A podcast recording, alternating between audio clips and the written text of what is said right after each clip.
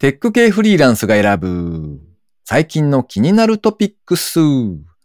今回は241回目の配信となります。近所の空き地の前を通るたびに猫じゃらしと握手してくるんですが、ある時ハットワレンに帰って、なんだか平和だなって思いました。猫じゃらしと握手して、どうもどうもとかってやってるんですか？そうです。あ、どうもどうも、どうもどうも、ありがとう、みたいな。猫じゃらしと猫はい、次行きましょう、次。はい。この番組ではフリーランスエンジニアの S とエンタメ系エンジニアのアスカが最近気になったニュースや記事をサクッと短く紹介しております。IT 関連をメインにですね、ガジェットだったり新サービスの紹介だったり、それぞれが気になったものを好き勝手にチョイスしております。今回も記事を3つ紹介していきたいと思います。ご意見ご感想などありましたら、ハッシュタグ、カタカナでテクフリでツイートいただけたらありがたいです。では一つ目の記事紹介ですね。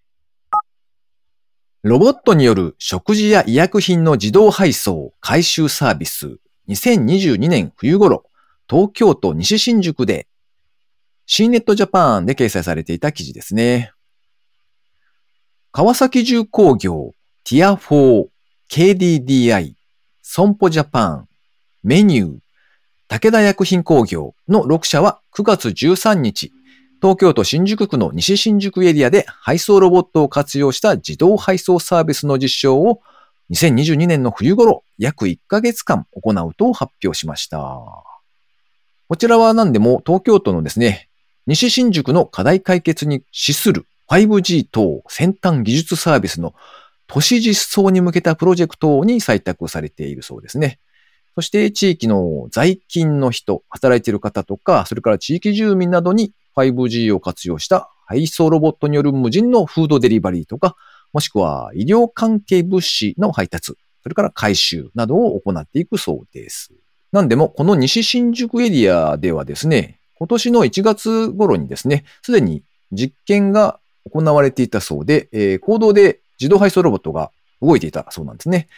その実証実験の続きという感じですかね。ロボットによる配送サービスの都市実装に向けた検証を行っていきまして、えー同じく西新宿エリアでの継続的なサービス、それから、えー都内の他のエリアにもですね、早い段階でのサービス拡大を目指すと、そんな目的で実施されるそうです。うーんすごい完全にこれ無人で行動走っちゃうんですね。うん。なんか、お目目のついたロボットがうんうん可愛らしいのが走っているっぽいですね。走ってるというか、まあ動いてるみたいなので、なかなか面白いっていうか、可愛らしいなと思ってちょっと取り上げてみました。そうですね。これサイズ的にはちょっと大きなゴミ箱ぐらいですかね。そうですね。車とかそういうサイズではないですね。うんうんうんちっちゃめの子ですかね。でも街を歩いていたら突然、でもまあ最近は普通か。割とロボットが、なんというか生活に入ってきてますもんね。そんなに驚かないかもしれないな。そうですね。ただうん行動を走ってるとちょっとびっくりするかああ、も。そうかそうか。確かにね。行動というかきっと、なんでしょう、道の端っこを走ってるっていうことなんでしょうね、きっと。うんそうですね。確かに外で見かけると、なかなかまだ、まだまだ珍しいか。そうですね。このに、あの、実際にやってみた実証実験の場所が西新宿のエリア、新宿中央公園までってことだったので、あそこかなり道が広いところですよね。なので、うん結構広いところだったら問題ないのかなというか、これからももしいろんなところで普及するにしても、ちょっと道の大きな道から、あの、事故らないようにああ、ねなるほどね。進めていくのかなという感じですね。なるほど。では、二つ目の記事、アスカさんお願いします。はい。工事現場に設計図を直書きするロボ、サイトプリント。ギズモードさんの記事からご紹介します。ヒューレット・パッカードさんが新たに開発したロボット、サイトプリントというロボットの紹介記事だったんですけども、えっと、この子は床にお絵描きをしてくれるロボットだそうです。うん。で、なんか今、あ、ちょっとロボットの話題が続きますけれども、うんえっと、いろんなロボット今いると思うんですけど、あの、カストさんにいる、ね、配膳猫ちゃんロボットとか、はいはいはい。いろんな子がいるんですが、あの、今回のこのサイトプリントっていうロボットくんは、えっと、建物を建てる、あの、建築現場で活躍してくれるロボットだそうです。で、あんまりこう建物を建てるときに、ね、あの、どういう人が何やってるのかってあんまりちょっと分かってないんですけども、えっと、記事によると、まず建物を建てるときの、まあ、フローとして、まあ、最初に、あの、建築家さんだったり、あとエンジニアが、あの、詳しい設計図まあ、図面を作りまして、で、あと、実際に建てる現場に行って、まあ、現場の方を、まあ、片付けて、あの、作業が開始できるように、まず準備をしますと。で、うん、その後に、えっと、レイアウトをするんですって。で、それが、レイアウトが何かっていうと、その、建築さんだったりが作った設計図を、えっと、実際に原寸大で、なんか下書きするみたいな。はいはいはい。なるほどね。例えば、このビルの中の、例えば、1フロアに何か、あの、例えば内装を作るとかだとしたら、うんうん、その1フロア何もないまっさらなところに、あの、測量というか、地面を測って、そこに設計図をそのまま書き写すみたいな作業があるそうなんですね。うん、で、その作業が結構大変らしくて、まあでもそうですよね。あの、ちょっとでもずれるといけないのに、原寸大で再現して下にね、書くっていうのは、技術も手間もかかりそうだなと思うんですけど、まあちょっと大掛かりなものだと、まあ数週間、そのレイアウトするだけで数週間かかったりっていうこともあるみたいなんですが、それをなんとなんとこの子は 一人で自動でやってくれるというロボットだそうです。まあ実際には、あの、オペレーターさんが一人ついて、で、一つこのサイトプリントっていうロボットだけで、あの、全部できちゃうよっていうのを目指しているそうなんですけど、なので、あの、この子の、えっと、まあ、働いてる感じとしては、もう一番最初に設計図を、あの、覚えてもらって、まあ、インプットしまして、で、そしたら、もう、なんでしょう。自分で測りながら、位置情報とかを取得しつつ、うん、自分がどこにいるかっていうのを認識しつつ、周りを見て、自分で下に線をプリントっていうか書いていくんですよ。うん。というロボットくんだそうです。なるほど。うん、なんか、紹介されているサイトで動画が載っているので、うんうん、なかなか、へえと思って見てました。これ何気に画期的 なんじゃないかなと思って、便利？単純に、うん、そうですね。言われてみると、なんというか、そこそこ精度がいるので、それをロボットがやってくれるっていう、そうですね。これはだいぶ楽になるんでしょうね、きっとね。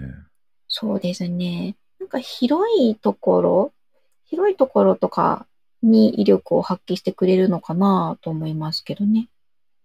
なんかサイトの方の記事によると、もうすでに80を超える工事現場でテストが終わっていると。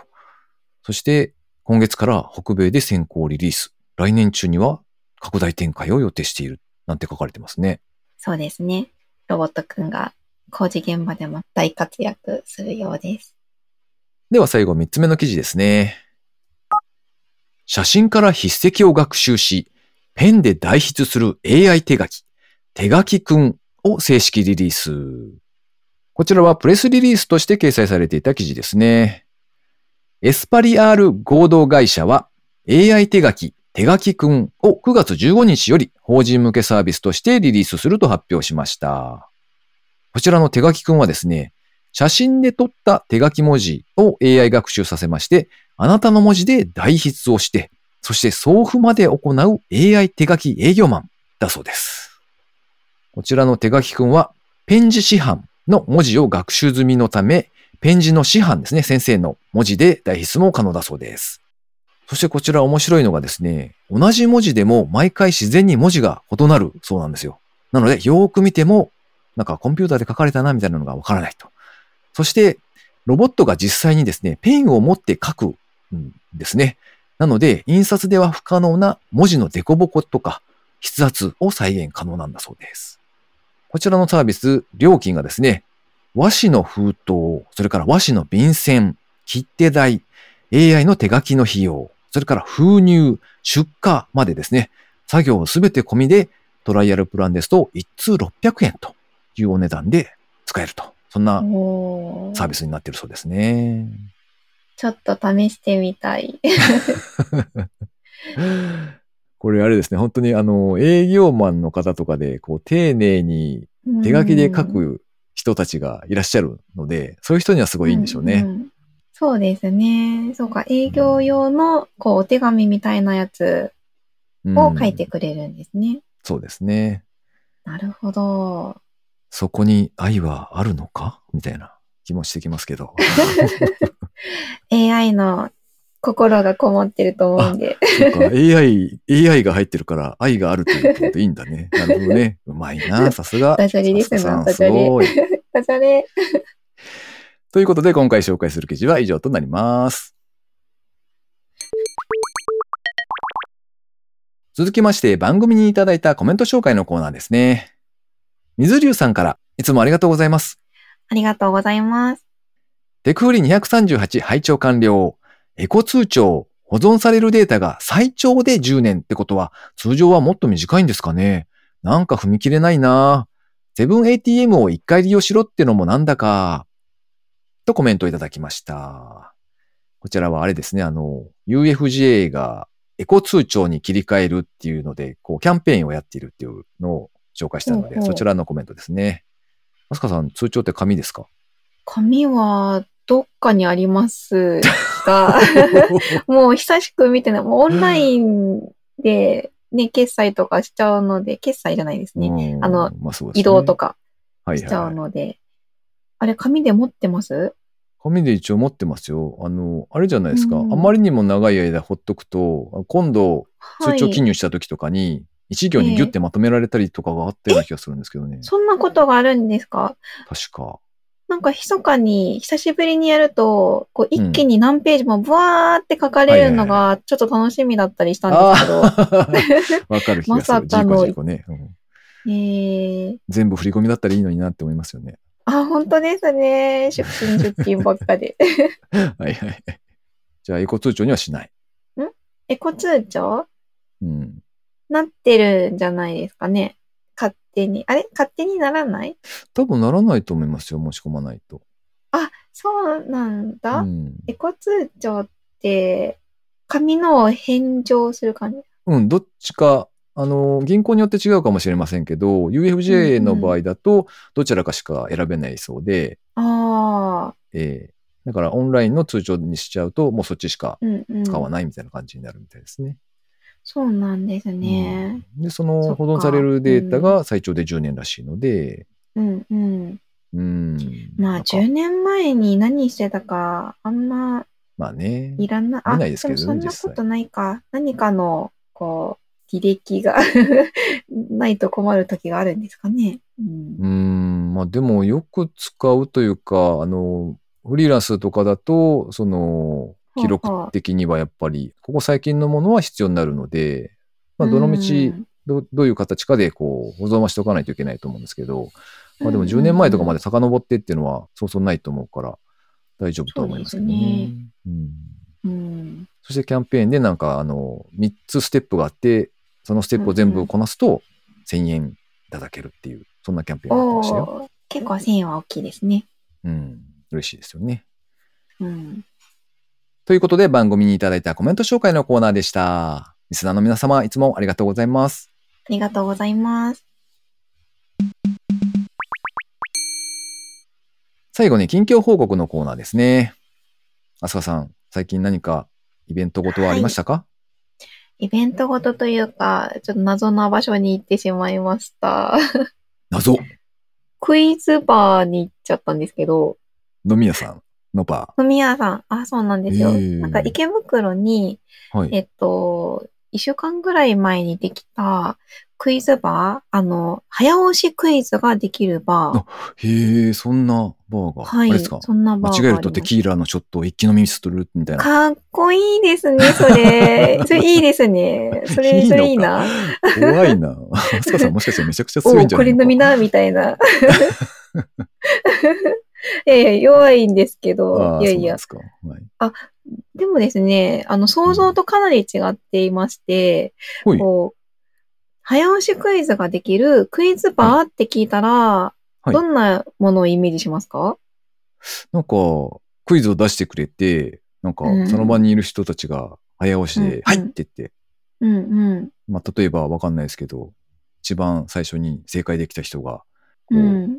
お酒にありつけるみたいな。おー。それがクイいいですねズ正解するまで飲めないみたいな。うんうん。ああ。それはそれでなかなかハードですね。確ハかードに。ボイルド。全然飲めない全然飲めないみたいになりますよね。あの、周りの人が強いと。うんうん。確かに。なんかその、今の話だと、こう、バーっていうところが結構、なんだろう、前面にというか、うん。バーがあって、クイズもできるみたいな感じだと思うんですけど、うんなんか私も同じようなイメージで行ったんですよ。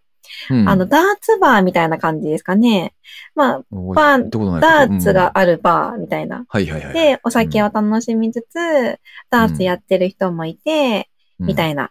そんなイメージで行ったら、あの、そのクイズバー、あの、お友達と行ったんですけど、な。はい。入ったらですね、シーンとしてまして、で、ええ、なんだろううんこの空気と思ったら、うんあの、絶賛全員参加で、あの、早押しクイズをやってました。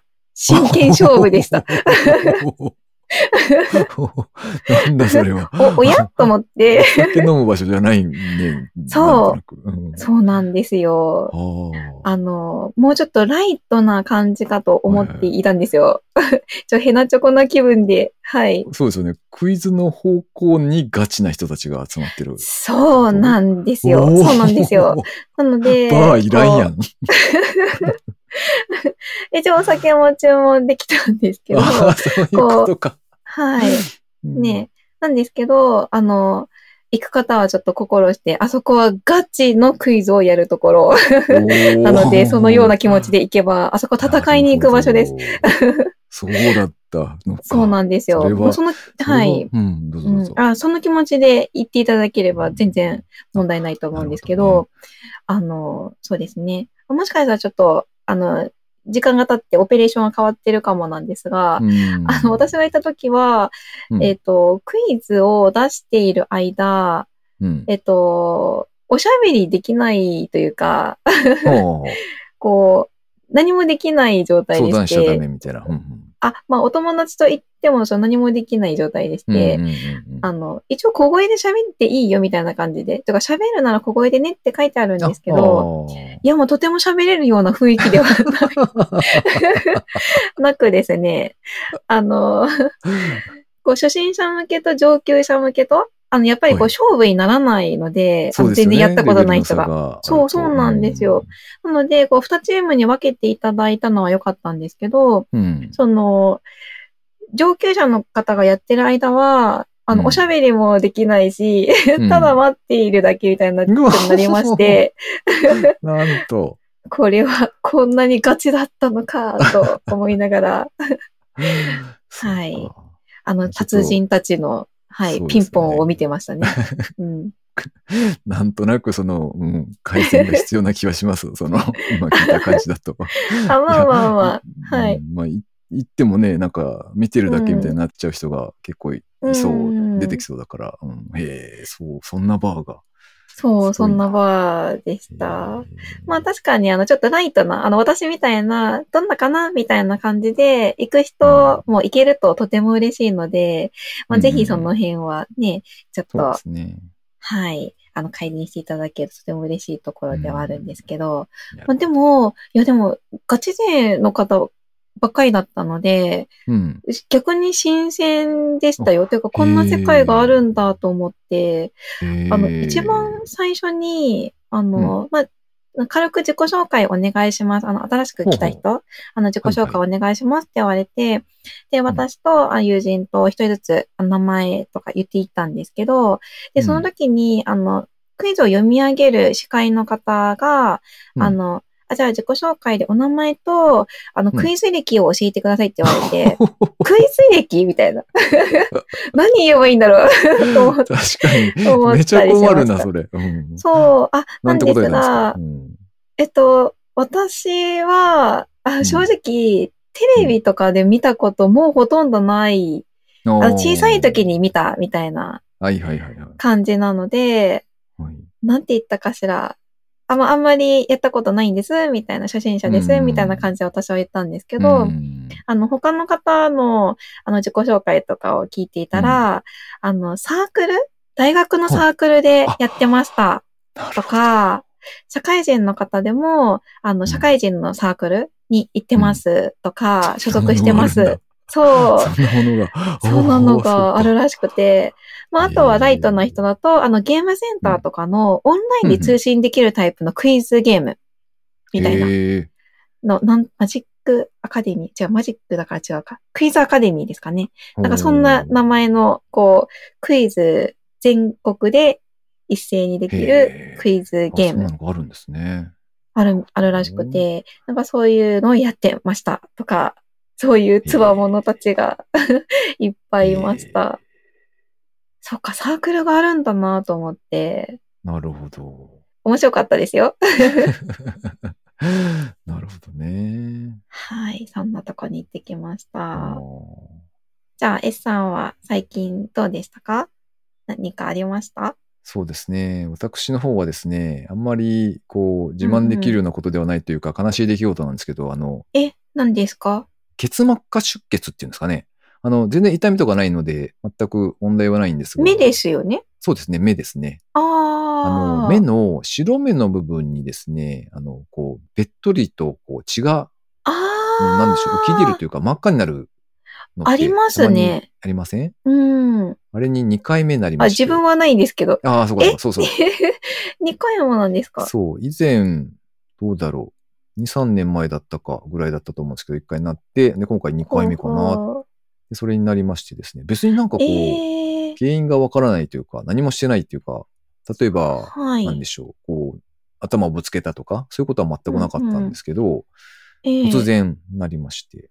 うんあ、それ、これって突然なるものなんですか？何も原因がなくても。そうなんですよ。あの、うん調べてみたら、特にその、明確に原因があるというわけではなくて、例えば、咳とかくしゃみでそうなる場合もあると 書かれていました。へえ。はい。特に害はないんですか？そうですね。あの、痛みもないし、あと、その治療法も特にないみたいで、あの、あららら。数日ほっとけば、勝手にその赤い血はなんか吸収されるそうで、ほっとくしかないみたいなうんうん感じなので、じゃあしばらく目が赤い人になってるそうんなんですですよね。。東京グールとかに出てきそうな感じですね。へえ、カラコンいらずですか？ああ、まあそうなんですけど、ただこれあの、あれなんですよね、他の人が見た時に結構インパクトでかいので、あ目立ちますよね。外に出たくないって感じ。うんうん、ですよね。そうそう。そういう意味ではカラコンがいるのかもしれないですね。逆に。元に戻す的な。うんへえ。なんか目のやつだと、うん私20代の真ん中ぐらいに、はいはいあの、非分症っていうのになりましたよ。でもこれおばあちゃんとかがなるって言われたんですけど、おばあちゃんだなって散々言われたんですけど、その時。ああ、う僕も多分言ってると思います。あの、あれですね、こう、突然、うなん、か、何？黒い点点点みたいなのがうんバラバラって巻かれたようなのが見えるってやつ。えー、なんですけど治るんですか？うん。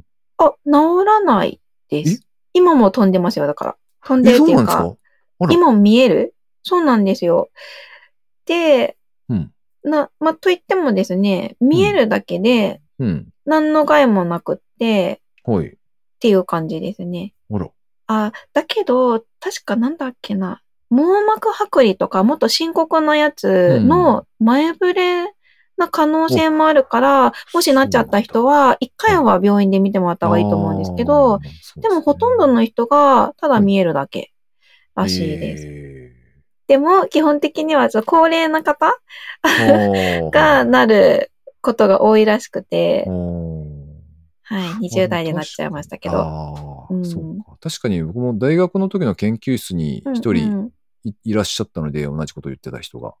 あ、まあ確かに。、うん、若い人なんですね。そうなんですよね。うん。そういう人もいるってことですね。うんあらららら。